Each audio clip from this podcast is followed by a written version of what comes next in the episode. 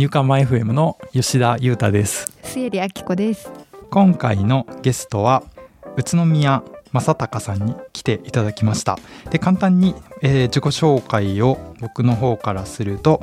宇都宮さんは大分県中津出身で大学から上京されて卒業後はあの有名なママリのアプリですねで人事を経験された後に暮らし中心の人生を磨き上げるために鎌倉に移住をされて現在は歩みの社に所属して鎌倉県や鎌倉市が実施する起業家支援事業の主担当として地域特色ある鎌倉県らしい起業家エコシステム作りを行われています。で結構ユニークだなと僕が思うのはその傍らで、えっと、鎌倉市消防団第4分団や、えー、鎌倉広町緑地を管理する NPO 法人や、えっと、お祭りですかねの運営をされている山の内八雲むつみに所属されて地域の土地や暮らしの形を作る活動に従事をされています。社会構想大学大学院の地域プロジェクトマネージャー養成課程を修了。ということでいろんな経歴がスタートアップに始まりそして生まれ故郷ではない場所で 暮らしそこの地域活動をされているっていう経歴のえー、宇都宮さん僕たちはウッツーさんって呼んでるので今日はウッツーさんで話していこうと思います、はい、よろしくお願いします。はいよろしくお願いします。ではではウッツーさんの現在の主な仕事とか活動とか現在はどんなことされているのかっていうのを改めて聞いてもいいですか？はいはい。仕事についてで大丈夫ですかね、うんうんうん、まず。はいはいはい。仕事はですね、さっき、あの、紹介、読み上げてもらった通り、あの、まあ、神奈川県ですね。神奈川県とか、まあ、鎌倉市から、あの、企業支援を、あの、してほしいっていう形で、まあ、行政が、あの、インキュベーション施設を設置して、そこの施設の運営を、まあ、民間に、あの、まあ、委託を、まあ、して、で、それを、まあ、先ほどの歩みの社で受けて、それを運営してるっていう形です。で、まあ、施設の運営なので、あのー、まあ、まあ、ハードの管理とかそういうこともやったりするんですけども、あの、特徴的なのは結構コミュニティを作って、まあ、起業家同士が、あの、最初の方で、あの、起業を諦めないだったりとか、まあ、本当にそれが自身がやりたい起業なのかだったりとか、で、まあ、フェーズが進むと、じゃあ、あの、具体的なことが知りたいとかってなると、まあそういう、なんでしょう、相談する相手とか、あの、知りたい情報とか、どんどんどんどん、本当に、まあウィークリーとかマンスリーで変わっていくので、まあその起業家のその時々のニーズに応じて、まあ必要な人を紹介するっていう、まあ、例えばお金面だったら、まあ融資であればやっぱ銀行を紹介するし、まあ出資を踏まえた、まあ企業を考えたいであれば、じゃあどういった事業を考えると出資に値するのかみたいな、まあ、そういった場合はまあ VC を紹介したりとかっていう、うん、まあ、やっぱりそういう形で起業家がやりたいことがまあ違うし、まあ解決したい課題も違うから、まあそのプロセスも多様になるので、まあそれに応じて、あのコミュニティ内で、あの必要な人に、えっ、ー、と、たどり着けるように、まあ紹介したりとか、うん、まあでもいきなり言っても、こう、すげえな。なんでしょう。うん、あの、まあただ話して終わりってなると、まあやっぱ準備が足りないってなるので、まあその機会が本当に必要なのかみたいなところを起業家と、まあ一緒に確認しながら、まあ、双方にとって、教会にとっても、まあ、その時にやっぱ一番話したい人でもあるし、まあ、紹介される側も、まあ、いい起業家と会えてよかったってなると、まあ、その時間がすごいいい、あの、ことが続くと、まあ、自分ももっとあのその起業家に関わりたいとか、まあ、今後紹介された人であればもっとやっぱ積極的に聞きたいっていう、まあ、やっぱいい時間とか、まあ、いい出会いが、まあ、増えれば増えるほどあの、まあ、自分たちでやりたい起業家がまあ、育っていくのかなっていう、まあ、そういった、まあ、コミュニティを運営してるっていうところが一番主にやってるっていうことですね。めちゃくちゃアホ要約というか ララベルをあえて言うんだったらあれなんですか？コミュニティデザイナーとかコミュニティマネージャーとか呼ばれるそうですね。肩書き？コミュニティマネージャーの肩書きなんですけども自分の認識だとコミュニティマネージャーって言われてる人ってどちらかというと結構お客さん対応というか、まあ、カスタマーサポートチックな現場におけるカスタマーサポートみたいなあのことで、まあ、例えばイベント運営をしたり、まあ、そういう時の司会だったりとか、まあ、言ってみればやっぱ性別的にやっぱ女性が多いかなっていうのが、まあ、これは、まあ、その、そうそうですね。で、だからまあ、大分類するとコミュニティマネージャーなんですけども、自分はやっぱり確かにそこの役割としては、まあ、コミュニティのデザインだったりとか、まあ、単純にその、まあ、外部の人と、まあ、接触して、まあ、どういったことがあのまあ、起業家にとって必要な、あの、なんだろう、まあ、その人が持ってる専門性だったりとかが、まあ、あの、必要だし、本人にとってもそれがコミュニティに関わることで、あの、まあ、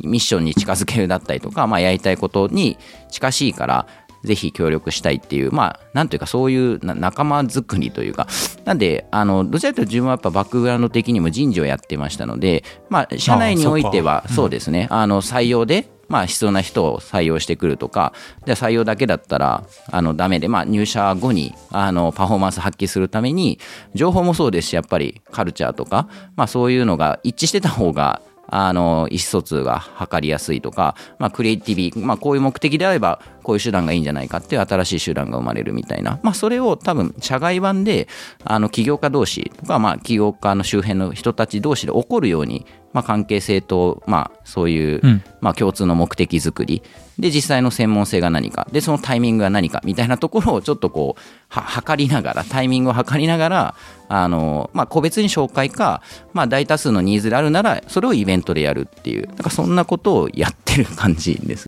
うん。あのなんかスタートアップの人事からこの地域の特に起業したい人たちのコミュニティ作るっていうところは割とジャンプがあるというか、違う感じかなって思ったけど、でもさっきのを聞いてると人事っていうのは確かにそういう割と大きく言うと領域なんだなっていう気がしますね。うん、そうですね、うん、なんで自分もこの力が活かせるって思ってそういう、まあ、コミュニティだったりとか、まあ、企業支援っていうことは、最初は全く想像してなくて、まあ、あの、まあ、前職を辞めた後に、まあ、行ってやっぱ仕事はしていく必要があるので、まあ、その友人関係でそういった仕事があるよってことで、まあ、やってみて、うん、で、まあ、その観点として、あの、まあ、じゃあ分かりやすく、ファイナンスが専門性であれば、やっぱりじゃあ、その事業計画を作り込むみたいな、まあ、フィードバックをするとか、まあ、経営的なコンサルをするとか、まあ、そういった強みがある人もいると思うんですけど、自分は人事だったので、まあ、どうやったら、その人がパフォーマンスを発揮できるか。で、それはまあ目的に沿ってなので、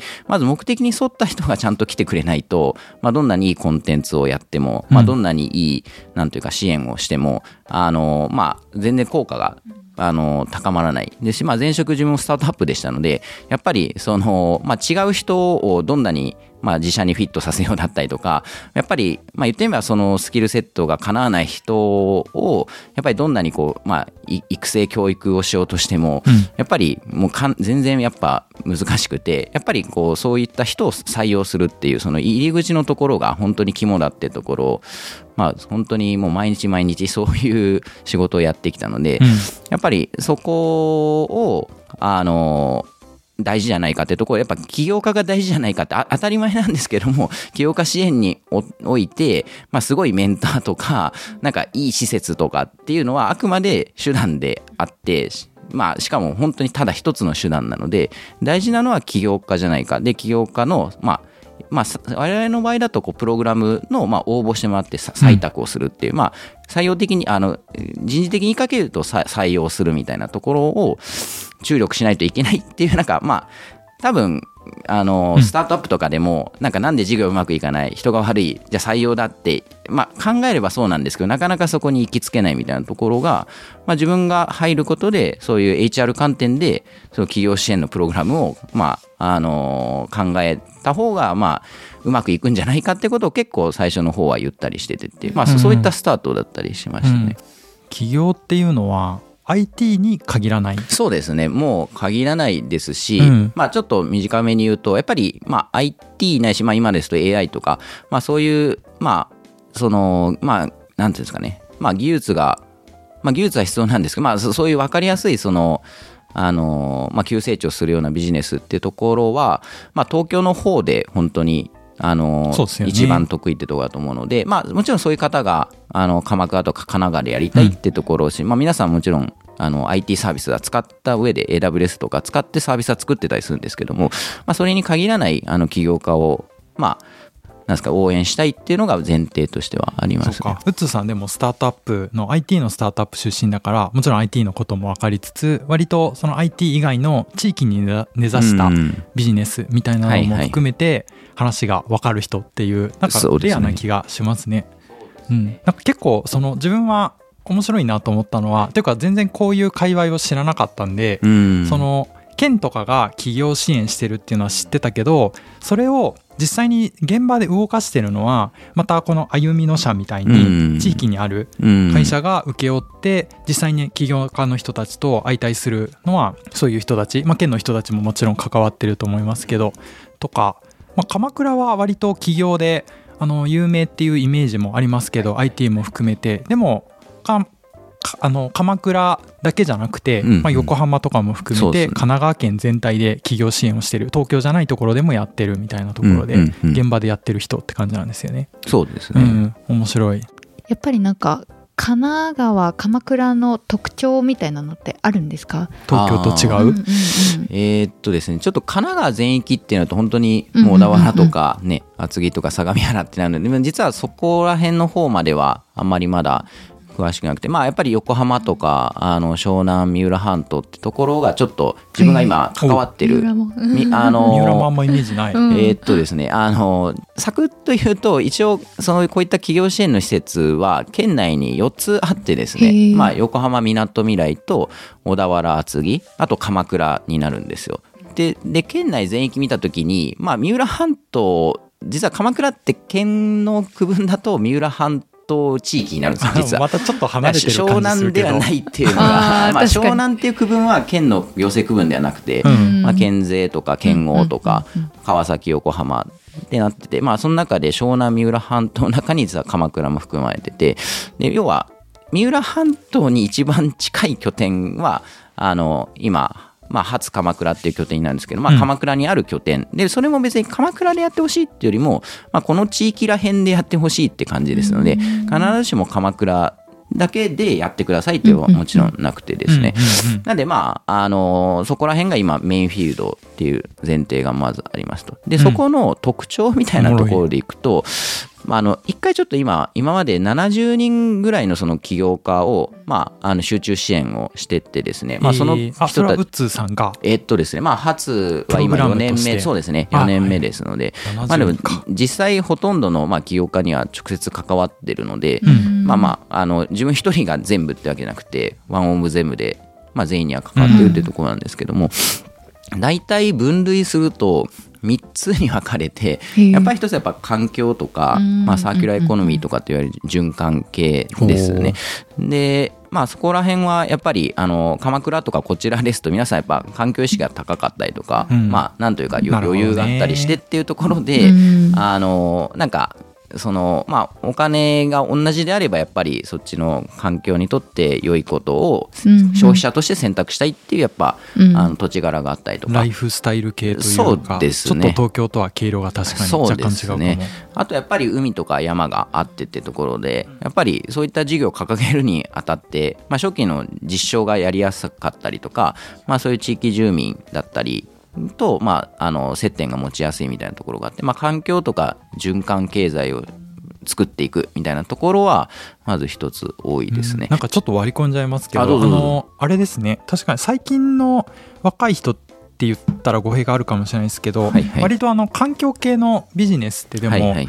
人気になってきたというかムーブメントが広がってきたと思うんですけどそういうのってじゃあ東京でやる、まあもちろん東京のいろんなメリットもあると思うんですけど割と神奈川側でやるっていうのは環境にも合ってるとか応援してくれる素地があるよみたいな東京よりワンチャンあるよみたいな感じなんですかね、まあ、東京と比べたら何でもちょっとあえっと、そうそうですね。まあ、一個やっぱ大きいのは先ほど言ったやっぱ、まあ、実際にやっぱその、うん、なんていうか、その自然環境が残ってるっていうのはある。そうですね、うん、けどもう一個構実は最近ちょっと感じたのがですね自分が最近、まあ、縁があってその例えばマザーハウスの山崎さんがやられてる企業ゼミだったりとか、マザーまあやっぱハウス東京中心でそういった、まあ、レイヤーさまざまその企業準備者をやっぱ応援するプログラムも山崎さんがやられてたりとか、まあ、もうちょっとその、まあ、アーリー以降で売上今年商あるんだけどもそれをさらに、まあ、まさしく、まあ、10倍とは言わないまでもどうやったらそうで次のこう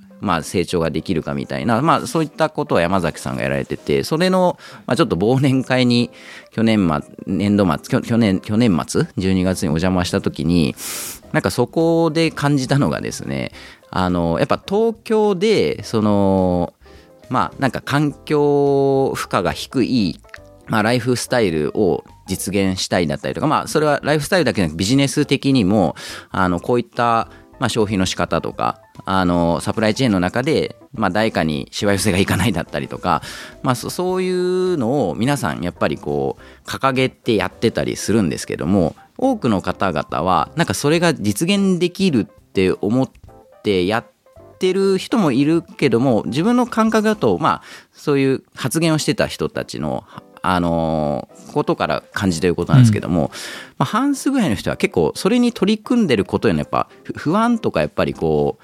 まあ無力感みたいな感じが結構多くてですね、うん、それはなんか金銭的には言ってもペイしないからみいたいなやそれじゃななくてやっぱり自分が感じたのはやっぱりどんなにこの場でそういうのがいいよねとか、まあ、仲間がいるよねって共有し合っても、うん。一歩そのまあじゃあそういうイベント会場なのか、まあ、そういうミーティングなのか分かんないですけど、まあ、出ると目の前はやっぱ大都会の東京のあ消費社会があって、ね。まあ、こんなにじゃあ満員電車でぎゅうぎゅうでそのこんなに非効率だけどもまあ人々のマインドないし会社は変わらないから ぎゅうぎゅうの山手線でこうぐるぐるやってたりとか、うん。まあ、やっぱりそそういうなんていうかこうまあ問題が目の前で多分こう起こり続けててですね。で自分が言ってるその まあある種ちょっとこうあのまあレベルの高いやっぱりそのふ社会問題とかまあ環境問題ってやっぱ複雑性が高いので、うん。まあ、そういう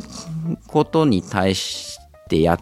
てて、まあ、そこにこう使命に燃えてるっていうのもやっぱ現実のなんなんというかこう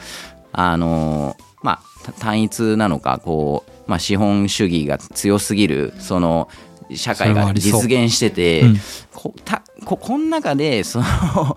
声をこう張りあの上げ続けてうん。やりきるっていうのは、多分ほとんどの人は難しいんだよなっていうのは感じました。やっぱり多くの人は本当にお折れちゃう。かなと思いましたね。ですよね。なんか本当にあの資金援助とか得てるところだったらやっぱりそういうことよりはもっと儲けがスケールする方向に頑張りなさいとかうん。まめちゃくちゃ言うんだったらそそういう綺麗事ではなくて成果を上げなさいみたいなことをうん。言われちゃったりするんでしょうね。そうです今のこねういうビジネスのシーンだと。そうですね。でもまあまああえて言うとやっぱそこの結構ビジネス的なことはやっぱ結構なんかあのに脳がこうババグるんじゃないかなと思いますその要はいい社会を想像してていいことをやってるけど目の前の現実はギャップがありすぎてで脳って多分そういう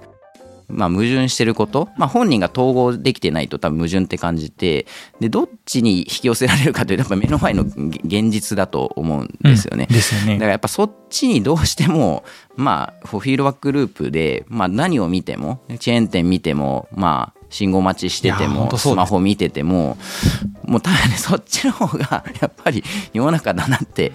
多分思っちゃうんでしょう環ね。境負荷とかはちょっとスケールが人間が考えられるスケールのサイズではないから、うん。まあ、よりやっぱりち近くの金銭的にこううん。メリットがあるとか分かりやすいんでそっちの方が成果が PDCA が早いからうん。まあそっちに行っちゃうのは人間のバグだなと思いますよね。そうですね。うん。やっぱメリットななんですかね。うん。まあその考えるスケールが違うんです。うんまあ、だからまあその鎌倉とか、まあ、神奈川県って単位だと、まあ、た多少はちょっとこうか顔が見える経済圏じゃないですけどもまああのやっぱり東京のためにやりたいっていう人はちょっとまあ自分があんまり東京の人と最近接してないからあれだけどまあやっぱりいて横浜生まれで横浜のためにやりたいってまあ口だけって言ったらあれですけどやっぱりね、そういう方ももちろん出身で多いですし、まあ、鎌倉とかってなるとまあ鎌倉に限らずやっぱりこうまあ顔が見えてやっぱそういう鎌倉にまあお世話になってるとか鎌倉に住んでてこういう、まあ、風土とか景色がいいからそれを守りたいっていうのは多分普通の気持ちででそういう人たちが隣にいるとまあじゃあそのために、まあ、海の問題とかそういう、まあ、プラスチックの問題になったりみたいなのが、まあ、普通だしなんならその暮らしの中でやっぱ取り入れられてたりとかっていうのでやっぱりちょっとまあスモールで、まあ、そういうことがやりやすいっていう環境はありますね。鎌倉とかすごいローカルコミュニティがやっぱりはいめちゃめちゃ強いなってこっちに来てすごい感じててなんかそれがやっぱ東京とかだともうなんか企業資本主義とそういう自分の生活自然っていうのがすごい乖離ししてるからなんかそこがリアルじゃないなっていう。うんのがなんかやっぱこっちに来てよりなんかすごいリアルうん。が増したなっていうのはすごい自分もなんか感じててそれがなんかやっぱ何か起業するとかっていう時もよりなんかそういうビジネスうんにも反映されてるのかそれはなっていう。ね、うん、めっちゃありそう。最近のトレンドもあるしなんか若い年代の人たちも特に感じ始めてる、うん。そうそういう人が増えてると思うけどあの環境負荷をかけ続けてまで金銭的なスケールを目指すようなビジネスを自分がやりたいかっていうと、うん。多分ノーだっていう人がだんだん増えてきてるとか、うんうんうんうん。そう。まあ、あとはそその中で疲れていっちゃうけどやりたいのは自分の家族であったり友達がうんうん身近な手の届く範囲内の人たちがもっとハッピーになる仕事に忙殺された生活を送るんじゃなくてとかなんかそっち系のライフスタイルを求めてる人は特に増えてる。まああとに日本でその解決すべきめちゃくちゃでっかい課題みたいなのがやっぱりどんどんなくなってきてるこの何十年かで。っていうのもあって割とそういうスモールビジネスとは言わないですけどうん。環境を考えたりとか自分の身の回りのコミュニティとか生活を考えてそれを仕事にしたいっていう人は増えてそうなムーブメントは高まってるんじゃないかなと思いますけどね。うんうんうん。そんな人はぜひ神奈川へっていう東京を出してそうですねやっぱりあの、まあ、社会を知ってないと、まあ、社会課題解決じゃなくてもいいんですけど何かしらそういった、まあ、起業して、まあ、既存のビジネスモデルじゃないことをやろうってなった時に、まあ、やっぱなんでそれをやるかとか、うん。やった時に本当にそれが必要とされて、まあそのまあ、進むみたいなのはあの本人がやっぱりそういうどんなレイヤーでもそういう仲間内の、まあ、今おっしゃっていただいたこういった価値観大事にしたいよねうん。みたいなのが、まあ本当に共有し合えてない。とまあなんか YouTube で聞いて誰かが言ってたからまあこういう世の中になるからこうやろうみたいな、まあ、頭の話だったりするので、まあ、そうじゃない。自分の暮らしでもそうだしまああのよく知ってる友人もそうだしとかやっぱそういう、まあ、社会を本当に自分の目っていうか、まあ、足も使って、まあ、リアルで知ってないとやっぱ当然起業ができないのででまあそうじゃなくて多分起業してる人は、まあ、いわゆる本当に、まあ、なんというかすごい当事者の原体験があったりとか、まあ、場合によってやっぱそういうのを大学で研究しててとかってまあでもそういう方はまあじゃあそういう事例を学びに海外に行っててっていう、まあ、だからそういう方々はまあ大体起業してるか、まあ、起業じゃなくてもアントレプレナーシップを持ってどっかでこう自分のこうまあ、有名なのか、まあ、周囲に影響を与えながらやっててで大半の、まあ、そうじゃない方はさっき言った、まあ、やっぱりこういったことはやりたくないってことは決まってるけども、うん。やることは決まってなくてでそういう人たちにとってはやっぱり環境とか、まあ、周りにいる人が大事だと思うので、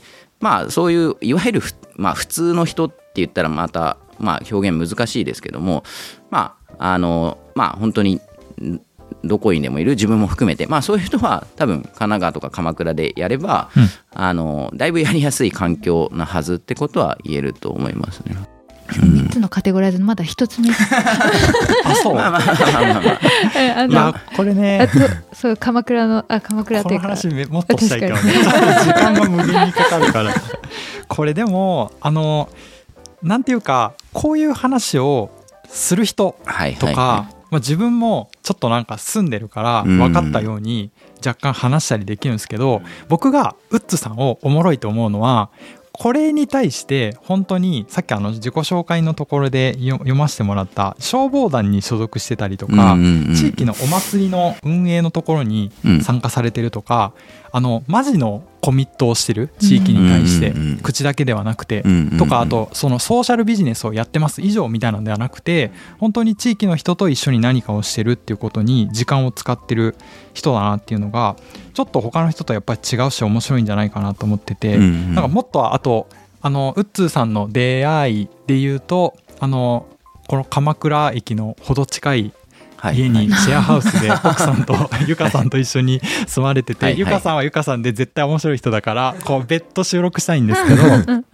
そうそこにいろんな割と年代近い方とか集まってで起業家の人とかもその初はいはい。で起業を目指されてる人とかも集まって、はい割とあのワイワイとご飯食べたりとかなんかテントサウナしたりとか、はいはい。ここの家自体がそれを体現するようなその地域のコミュニティになってるようなことをされてるっていうのがはいいやマジでこういう人が結局いないとその県で頑張れって企業推進してるからはいけるっしょみたいな話は全然ないと思うんですよね。昔島根に住んでたからそう島根ってそういう人たちが結構いたうんのですごい近い雰囲気を感じてて。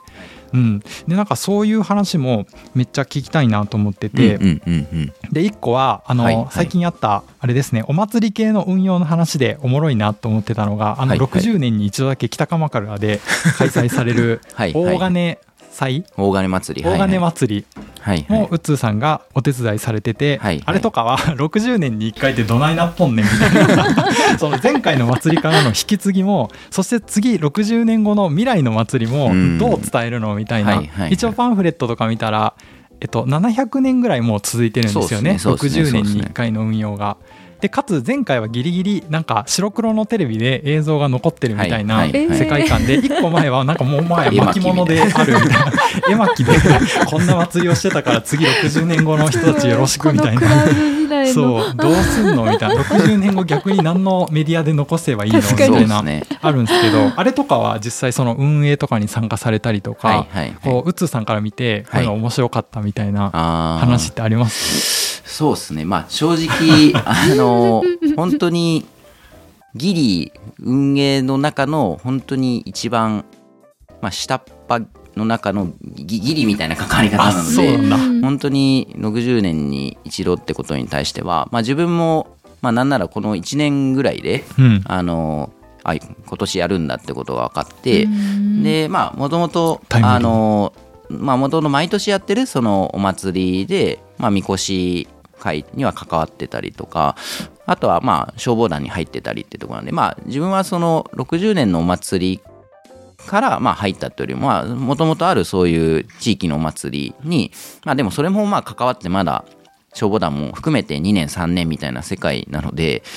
まあちょっとそういう前提での今回の60年のお祭りっていう感じだったんですけども、まあ正直ちょっとこの経験がどうだったかっていうのはあの全然こうあのなんというかこう整理しきれてないですし、うんうん。まあその地元で本当にメインでやってたまあ本当にその北鎌倉山之内で生まれ育ってそれをまあ成し遂げたやり遂げた人たちもまあなんというかあの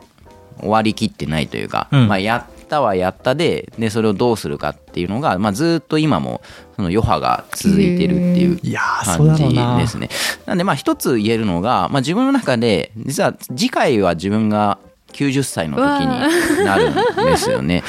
でまあ生きてるかもらうちょっとまあそういう、まあ、自分も健康に気をつけているので まあ90で寝たきりっていうふうにはなってない可能性が50%ぐらいはあるかなって思っているので。この人参加する気だな。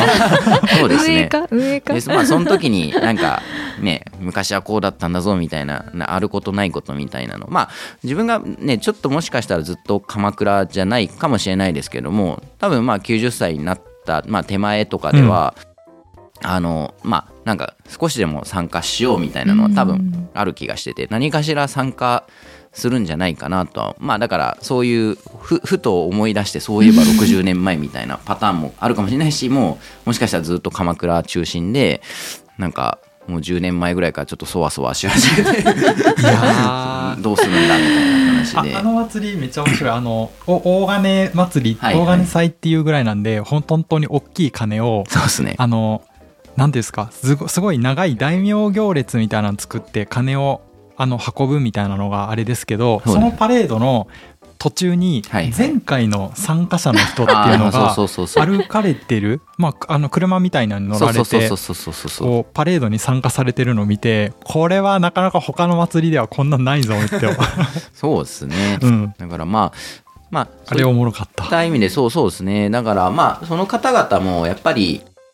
あの60年越しでっていう感じでは正直なくてですね。あのまあその直近でまあやるってなった時に、うん。やっぱりこうか過去のまあこれまでの歴史まあ60年だけじゃなくてまあ先ほどまあ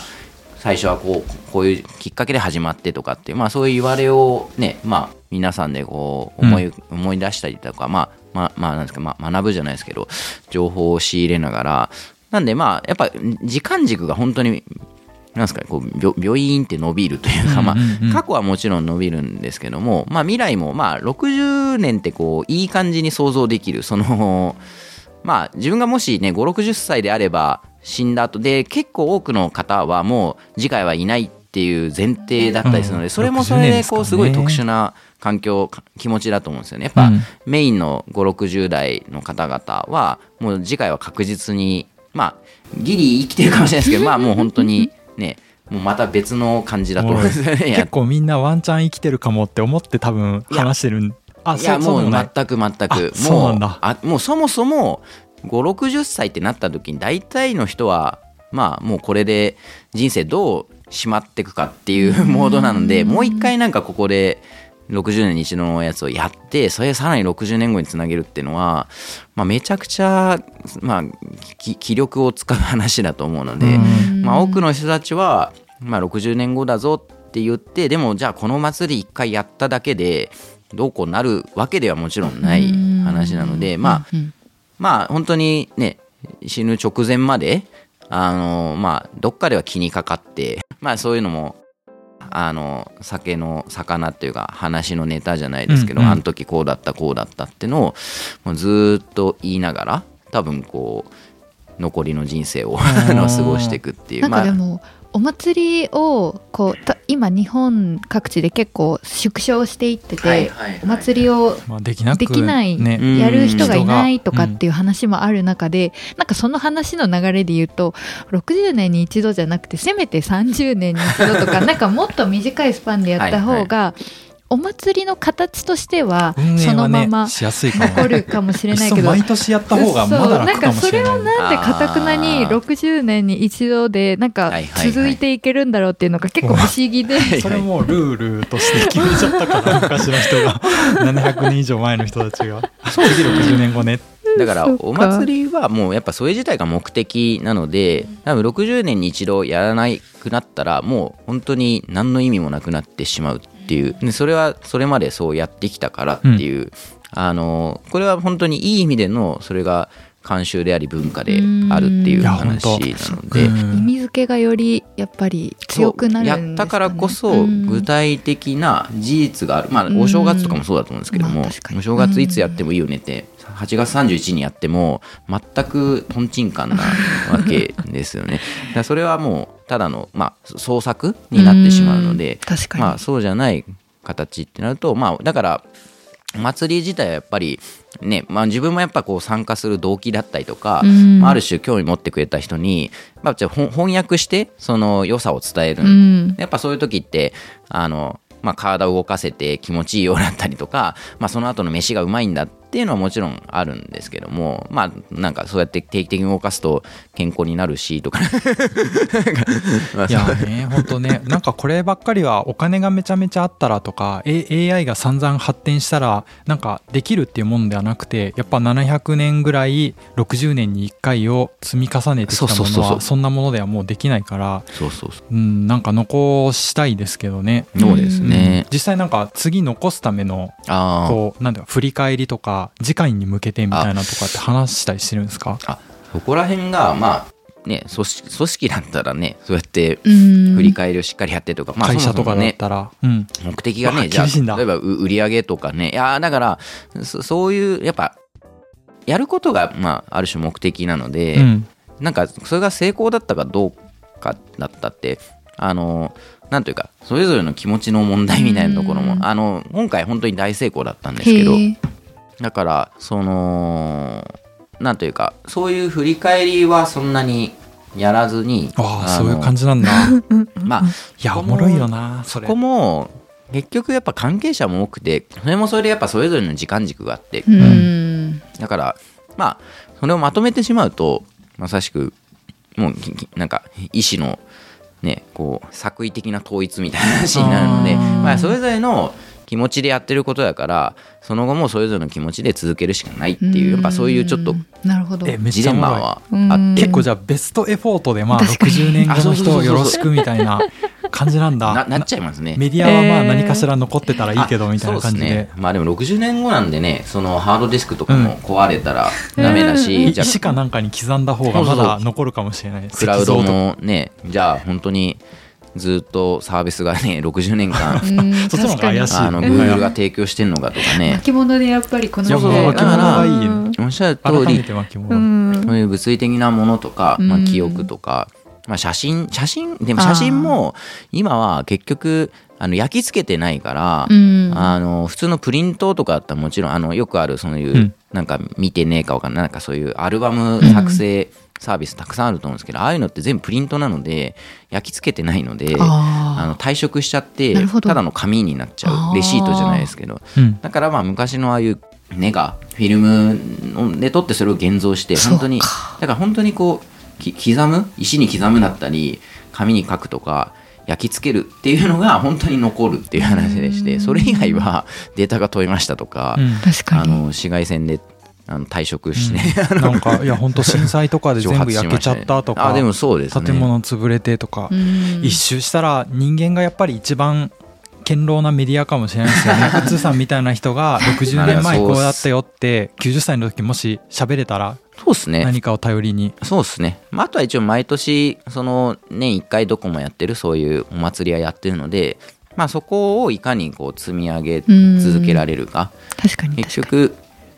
まあそのお祭りの普段のこう集まりとかがあってでその人たちがもう一人二役じゃないですけど普段だったらみこし師でうん。メインでやってる人たちが、まあ、行列なのでそういう交通整理とか、まあ、本当にあらゆる先ほど2回目参加者の対応とか衣装とかって全部そのお祭りの会の人たちが、うん。その今回はみこしにはつかずに別動隊別動隊というか別の本当に役割としてやってたりするのであのまあだからやっぱりコアはそういう毎年やってるその祭りの会、うん。みこしの会の人たちがやってるっていう話なんで、まあやっぱそこに一応集約されてるうん。されてると思います。おもろいな。会社だったらね引き継ぎ先の後輩みたいなのがいてうん。ここにドキュメントまとめたから 一緒にハンズオンやってよろしくみたいなことやるけどまあ街だし60年後だしっていうのでうん。確かに。でまたルールみたいに決めるとそれはそれでそうそうそうそう変質しちゃうんですよねそうそうそうそう意味合いみたいなのが。全く意味がない。いやベストエフォートでよろしくしかないかでも 一周回ってそううかもね。でもなんかすごいこの辺ってお祭り多いですよね。そうですね。夏とかすごい毎週ウッズさんがどこかしらでみこし担いでるみたいな。あのまあだから本当に実は調べれば本当に結構どこでも自分も地元大分ですけど、うん。調べれば、まあ、全くちょっとみこしの形とかはうん。違うんですけど、うん。やってたりしてへてー。でも子供の頃全く知らなくて、うん。まあ、やってるんだみたいな。なんで本当にどうなんだろうこういう冬場はまあ冬場は冬場でねなんかそういうもうちょっとねなんかなんとか祭りとかっていろいろあるかもしれないですけど、うん。まあメインはやっぱ春から夏がピークで秋にかけて、本当に全国どこかしらで祭りは全然行われてるというか、うん。そううかん、こんなにやってんだって思いましたうね。うん。しどこも立派なみこしがあって一応それ担いで。で本当にまあその合理的に考えると全く合理的っていうか経済的にもいいですけど全くなんか GDP には関係ないそうなんですよね。人が集まって重たいものをうん。わっしょいわっしょいやって。文化問題お金に換算できないからじゃあなくしていいのかみたいなんてやっぱ違うからこそうのですね。なんか定量化できない価値をどうやって訴えて保存するかっていうのはもう人類の大いなるうん。宿題ですよね。そうですね、うん資本主義の物差しに当てはめちゃうといやーそうなの。んか全然違う物差しのはずなんだよね。そうですね。うん。残せないだからそういうものは自分たちでじゃあお金じゃないものを作ろうってで、まあ、例えばじゃあ、まあ、よくあるのが地域通貨だったりとか、まあなんかそういううなんというかこう自分たちでうん。古民家改装してやろうとかって、まあそういうのもいいと思うんですけどまあ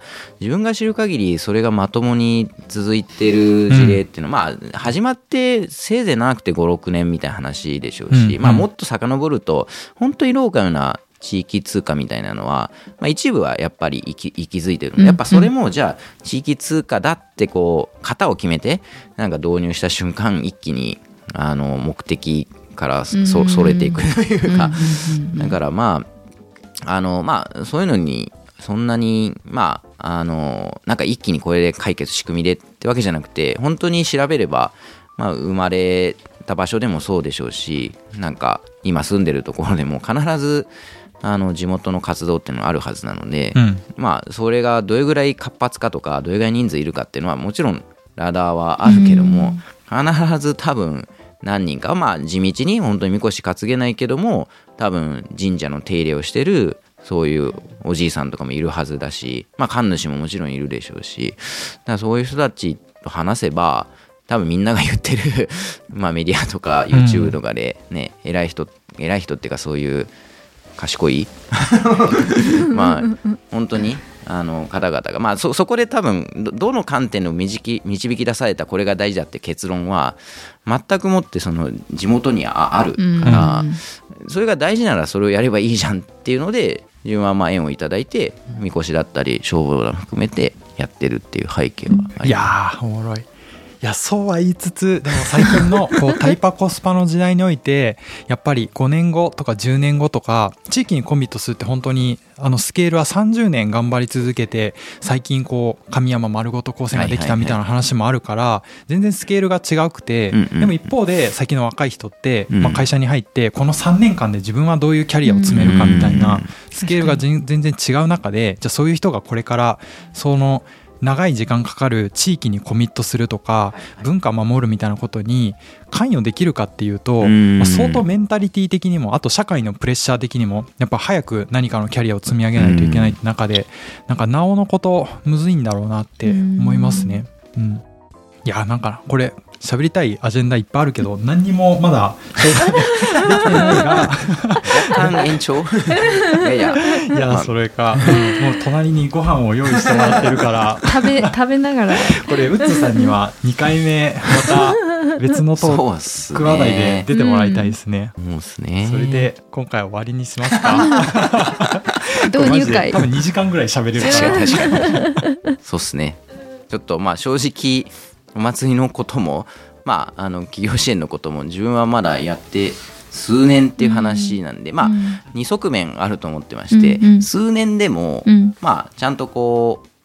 まあ、一歩一歩その積み上げればまあなんなんていうんですかね。まあ考えましたとかなんかこうですじゃなくてまあだってね自分ももちろん別で本業がある中で消防団とかにうんお祭りのこととかやってたりするので別にさ100 160時間月やってますとかっていう話ではもちろんなくて、だからまあそれはまあ多分あの物理的にはか可能な関わり方ではある。もちろん他の人とか普通に会社員やってて。フルコミットで。そうそうそうそうそうやって。て、あのもちろん地元の仕事ややりながらっていう人もまあ多いけどもやっぱ会社員の方も関わ、うんあの子育て中の方とかも、うん。あのね本当にやってたりするのでまあ物理的には可能ではあるし、まあ、自分もその中で数年やっててでまあ 変な話、まあ、それだけで全くまあ人生とかまあそういう暮らすとかまあ人々の関わり方みたいな解像度はもうねなんか全くこうまあその得られないような経験をすごいさせてもらってて、まあ、だからそういったことがあるから、まあ、他のことでも、まあ、ある程度こう自信を持って関係性だったりとか、まあ、うんそういったことをあの、まあ、自分は向き合えたりみたいなところがあるので、まあ、す数年でもあの全然なんかそ まあそれそれっぽくなるみたいなところはうん。まあ、それっぽくを求めて関わると多分どっかで逆転しちゃって多分うまくいかないんでうん。難しいんです。うん。なんでそんなもうですかねこう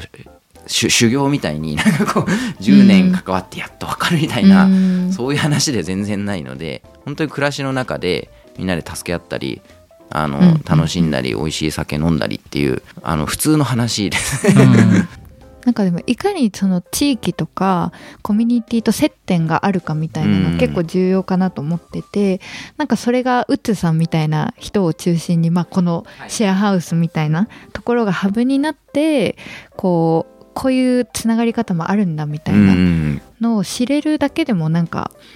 鎌倉いいなとかおっしゃる通り。そういうお祭りとかもなんか自分も関わってみようかなみたいな人はすごい増えるよなっていうのはすごい、うんそうっすね。思いますね。まあ、まさしく実際やってるとか自分がそういう手に入れてるっていうだけじゃなくてやろうと思ったら関われるとか手に入れようと思ったら手に入れるってその、まあ、アクセシビリティって言われるそこのアクセス可能かどうかっていうのはあの結構重要だと思ってて、まあ、まさしくみんながじゃあもう今すぐね他で皆さんねその全くなんというか何もやってない人っていうのは多分多くいなくて仕事とかプライベートいろんなことやっててそこをがっつり23割開けて関わりましょうっていうのは多くの方は難しいと思うので、うん。でも